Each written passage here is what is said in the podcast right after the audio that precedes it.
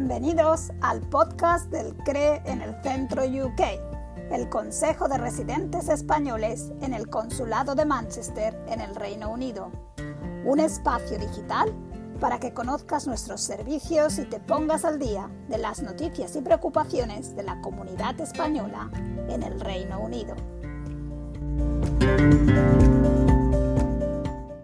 El pasado miércoles 3 de marzo de 2021 se me solicitó la comparecencia mediante videoconferencia como presidente del Consejo de Residentes Españoles en el Norte del Reino Unido y consejero en este país en el Consejo General de la Ciudadanía Española en el Exterior, ante la ponencia para el estudio de las consecuencias derivadas de la salida del Reino Unido de la, de la Unión Europea el 1 de febrero de 2020 y la futura relación con dicho Estado constituido en el seno de la Comisión Mixta para la Unión Europea y para informar en relación con la materia objeto del estudio de la ponencia.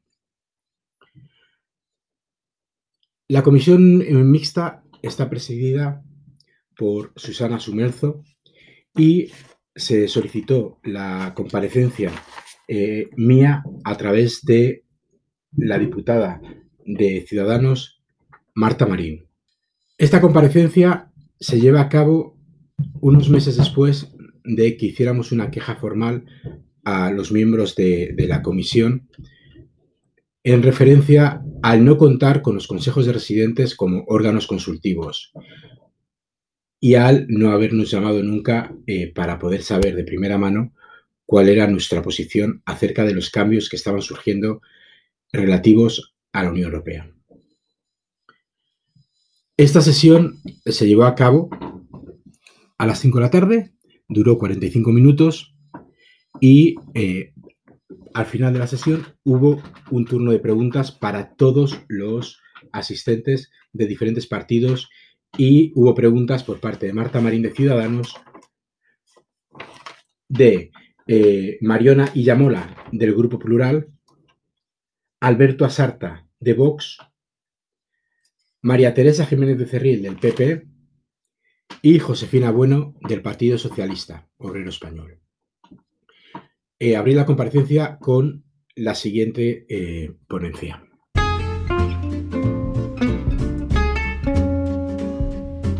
Buenas tardes, señoras y señores senadores y diputados. Agradezco la petición de comparecencia para poder explicarles desde el punto de vista de la inmigración el Brexit que ha llegado y el Brexit que está por llegar. Desde el 2017 que se eligió el Consejo de Residentes de Edimburgo, que tengo el honor de presidir, y tras el nombramiento como consejero por Reino Unido en el Consejo General de la Ciudadanía Española en el exterior, he estado esperando poder compartir con ustedes toda la problemática que llevamos años sufriendo a raíz de la salida de la Unión Europea de Reino Unido. He estado esperando, he dicho, no por pretencioso, pero sí porque yo creía que mi labor, mi labor como consejero por Reino Unido es el ser consultado para los problemas que la ciudadanía española estábamos afrontando como inmigrantes y cómo ustedes desde los partidos podrían facilitar nuestras vidas si conocen de primera mano nuestras necesidades. Cuatro años después nos convocan. El Brexit es un vuelco a la vida de varios centenares de miles de españoles. Con certeza no puedo ofrecerles el número real ya que es desconocido y mientras los censos del CERA nos sitúan en enero en cerca de 118.000 españoles eh, registrados, la Home Office británica publicó en diciembre del 2020 en su estudio trimestral sobre la petición de estatus de asentado que ya éramos por entonces más de 300.000, superando con creces la estimación de compatriotas en este país. Este número sigue creciendo, ya que se puede solicitar el estatus de asentado o preasentado hasta finales de junio del 2021. Primera consecuencia real de esta discrepancia es la disparidad entre el personal consular que ofrece sus servicios a la inmigración por parte de nuestro país y la capacidad real que se necesita que tengan estos tres consulados generales. Pero esto se lo dejo a los técnicos del Ministerio de Exteriores. En septiembre del 2020 se abrió el Consulado General de Manchester, que cerró en 2011, en pleno crecimiento de la inmigración tras la crisis del 2009 y Reino Unido en los últimos años es el país del mundo con mayor incremento año a año de inmigrantes españoles, superando el 10% anual y siendo una válvula de escape que mitiga los efectos de un paro que nos condenó a emigrar y nos condena a no poder volver a pesar de planes de retorno y esfuerzos pírricos y cara a la galería. Ahora indaguemos en qué ha pasado y qué ha cambiado ya. Los europeos en Reino Unido hemos pasado a ser de segunda categoría o de tercera categoría. La diferencia de categoría depende de si estábamos ya antes del 31 de diciembre o después del 1 de enero, con unas condiciones y una complejidad que convertirá a muchos de nuestros nuevos emigrantes en ilegales. Y no hay inmigración ilegal, nadie es ilegal. Los que llevamos, como en mi caso, décadas en este país, estamos viendo por primera vez un discurso vergonzoso por parte de ciertos políticos que basan sus decisiones en xenofobia e ignorancia. Este discurso se materializa en peligrosas señales discriminatorias que afectan nuestro día a día, como es la falta de pruebas físicas de nuestro derecho a seguir en Reino Unido, con una obsesión por negarnos un carnet físico identificativo y tendremos la obligación de asegurarnos que ante cualquier cambio de documentación asociada al estatus de asentado, tendremos que informar para seguir disfrutando de nuestro derecho a existir, vivir y trabajar en nuestro país de acogida.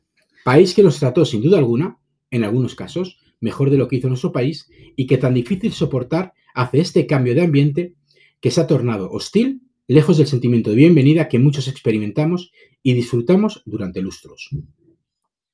La amenaza se ve justificada tras los abusos de la Home Office en el pasado con otros colectivos de migrantes, como fue conocido como Windrush, con emigrantes caribeños, y tenemos que prepararnos para evitar en el futuro deportaciones y malas praxis por abuso de poder de políticas xenófobas y que no recuerdan el sacrificio, trabajo y valor añadido que traen los inmigrantes. Perderemos el derecho de seguir viviendo en Reino Unido si tenemos que salir del país por un periodo de cinco años. Esto si tenemos el estatus asentado, esto se reduce a dos en el caso de preasentado. Esto provoca que muchos ciudadanos españoles opten por solicitar la nacionalidad británica y un gran porcentaje de ellos estarán en el peligro de perder la española por desconocer la necesidad de solicitar mantener la nacionalidad española antes de que pasen tres años desde que obtuvieran cualquier otra nacionalidad. Sin duda, en los próximos años, el Gobierno tendrá que hacer un esfuerzo por explicar su legislación, si no quieren que el Brexit signifique que se despoje la ciudadanía española a muchos emigrantes. El Brexit significa que la movilidad de personas pasa a ser una movilidad elitista, o por decisión unilateral británica, con nuevos niveles de exigencia en lengua inglesa, titulación académica, másters, etc. Condiciones que copian el sistema de puntos australiano y recordemos, no se nos exigían antes. Y muchos de nuestros compatriotas ahora mismo no cumplen a pesar de ser pieza clave en la economía del país en sectores como son la hostelería, el turismo, el cuidado de personas y sanidad, o por poner un ejemplo específico, los veterinarios que trabajan en salud pública, en mataderos, y que durante décadas llegaban a Reino Unido con trabajo y un futuro que su país les negaba. Y un gran porcentaje de la carne de mataderos británicos es certificada por veterinarios españoles. Y se siguen necesitando unos cuantos de miles más. La convalidación de estudios ha de afrontarse con rapidez, ya que si no, perderemos a muchos emigrantes perpetuando su condición de emigrantes, ya que en principio solo vienen a incrementar su formación a Reino Unido. Y sin estas convalidaciones, habremos de nuevo quemado todos los puentes que aseguren un futuro retorno. Se agradecerá cualquier esfuerzo que hagan ustedes por poner encima de la mesa de negociación un sistema justo, más claro y que beneficie a ambos países, sin castigar siempre a los mismos, a la clase trabajadora, que en muchos casos sufre precariedad que arrastran desde antes de ser expulsados por nuestro país. Las condiciones presentes están cambiando para los nuevos emigrantes y los que llevamos tiempo sentimos una inseguridad y un recelo por parte de una sociedad muy abierta que se cierra por ideologías más propias de hace 60 años. El futuro nos queda más negro, o al menos no tan claro como lo teníamos cuando estábamos bajo el paraguas de la Unión Europea, con unas pensiones exportables y un trabajo que computaba y se sumaba siempre que fueran países de la Unión Europea. Estamos ante un cambio de situación en el que no solo necesitaremos la calculadora, sino un esfuerzo por parte de la Consejería de Trabajo y la Embajada para seguir informando de la manera tan eficiente como se ha estado realizando bajo, la supervisión de Reyes Tatarain del Valle. Necesitaremos un esfuerzo continuado de esas ventanillas únicas del Brexit habilitadas por embajada y consulados, ya que esto es el comienzo de los problemas, no el final. Y Nuria González Barros, consejera política de esta embajada, deberá poder contar con los recursos necesarios que aseguren que las dudas se solventan y las preguntas se responden. El haber previsto el cambio de embajador con tiempo también se hubiera agradecido, aunque a los emigrantes nos afecta más el trabajo de consulados. Y si bien los ciudadanos españoles tenemos que respetar los cambios que decide un país soberano y en el que sus votantes han decidido un cambio de condiciones, a pesar de que nos afecta negativamente, hay un punto en el que todos ustedes sí que tienen mucho que opinar y que solucionar. No podemos ser víctimas en Reino Unido y también en España. España deberá facilitarnos la vida y no comenzar a ponernos piedras en el camino en forma de trámites burocráticos que antes no existían, dificultad de acceso a servicios antes ofrecidos o cambios de dirección en aspectos tan del día a día como son los carnets de conducir. Los trámites vía fax o los certificados de nacimiento con validez de solo seis meses en 2021 dificultan nuestra interacción con, las instituciones. La modernización y digitalización es necesaria ahora y no en 2035. Y esto beneficiará no solo a los usuarios, sino también a las instituciones. Necesitamos también un esfuerzo por nuestras instituciones para ayudar a los ciudadanos que retornen como consecuencia de un Brexit hostil. Claridad y facilidad en trámites, como el acceso a una ayuda por desempleo tras haber cotizado en Reino Unido, ayudar a que las familias puedan incorporar a sus hijos en el sistema educativo español y un apoyo a los emigrantes retornados con ayudas que hagan viable el retorno de trabajadores a un país del que nunca debimos ser expulsados. Pero recuerden que más emigrantes se van a quedar en el Reino Unido de los que volverán y tienen una generación en crecimiento de jóvenes nacidos en Kent, Glasgow o Londres que son tan españoles como sus padres. Españoles con acento de Yorkshire o de Birmingham, pero que tienen el mismo derecho de aprender la cultura de sus familias y las lenguas y que ahora mismo están discriminados por la falta de miras, de ambición y de hacer de España un país fuerte y con un futuro en el que muchos puedan retornar o venir por primera vez. Y quizás, en vez de exportar talentos, logremos recuperar a los hijos de los que emigraron. Y para ello tendrán que invertir en aulas alce, que hagan que nuestros hijos sean realmente bilingües. Solo en Londres este derecho se ve reconocido y más de 2.000 menores se acogen a la educación de las aulas de lengua y cultura españolas ARCE. Pero fuera de la metrópolis, en ciudades que superan la decena de miles de españoles, tenemos que organizar los padres escuelas suplementarias como la exitosa escuela, nuestra escuela de Leeds, que ha llegado a más de 120 estudiantes en el periodo prepandemia, sin ninguna ayuda por parte del Estado español. Y queremos aulas ALCE o, en su defecto, un esfuerzo que ayude a estas escuelas sin ánimo de lucro. Quiero mostrar mi absoluto rechazo a la inacción de todos los partidos del arco parlamentario en relación con la falta de plenos del 2011, 2019 y 2020 del Consejo General de la Ciudadanía Española en Exterior, que depende del Ministerio de Inclusión, Seguridad Social y Migraciones. Nuestra voz se ha retirado del todo y aunque apenas se escuchaba, se supone que aún existía. Eso sí, rara vez ejercíamos como órgano consultivo que sus leyes dicen que somos. No hemos podido compartir con ustedes ninguno de los problemas del Brexit en el foro que se supone que debemos usar. Como consejero por Reino Unido no he podido presentar propuestas en el Consejo General ni debatir con ustedes, los partidos, las necesidades en el momento que más dudas y apoyo necesitábamos por parte de instituciones españolas.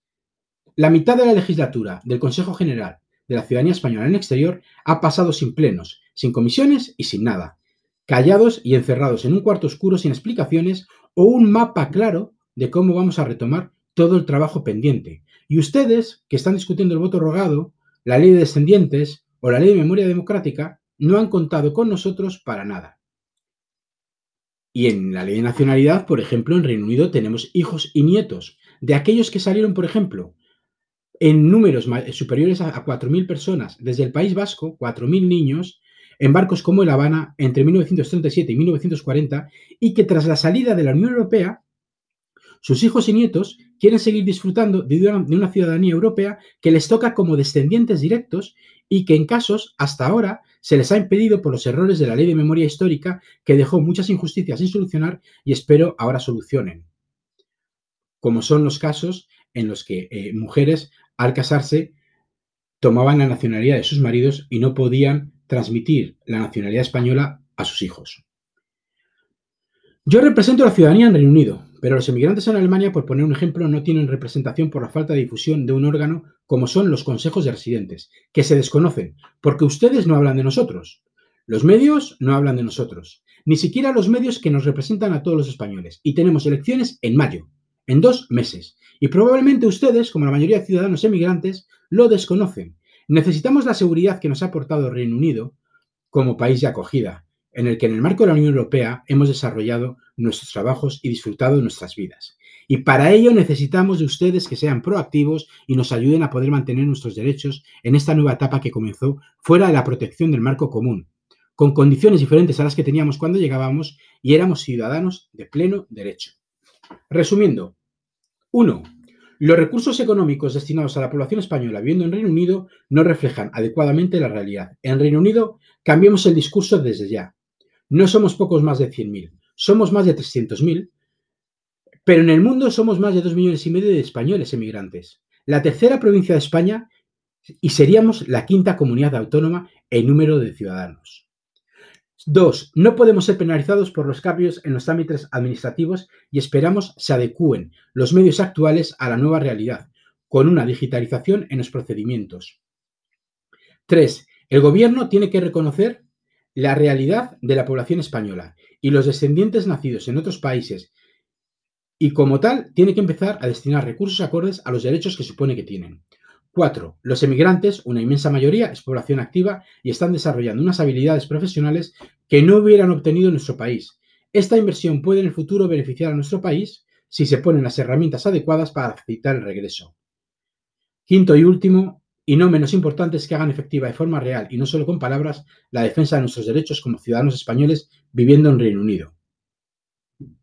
Agradezco que me hayan escuchado con atención y agradeceré aún más que hayan tomado nota de los problemas que nos están pasando ya y con su ayuda podamos trabajar por encontrar las soluciones. Muchas gracias.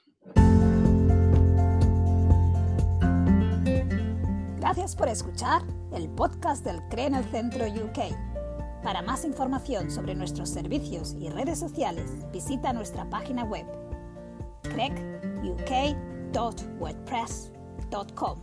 Eso es C R E E C U K W O R D P R E S S.com.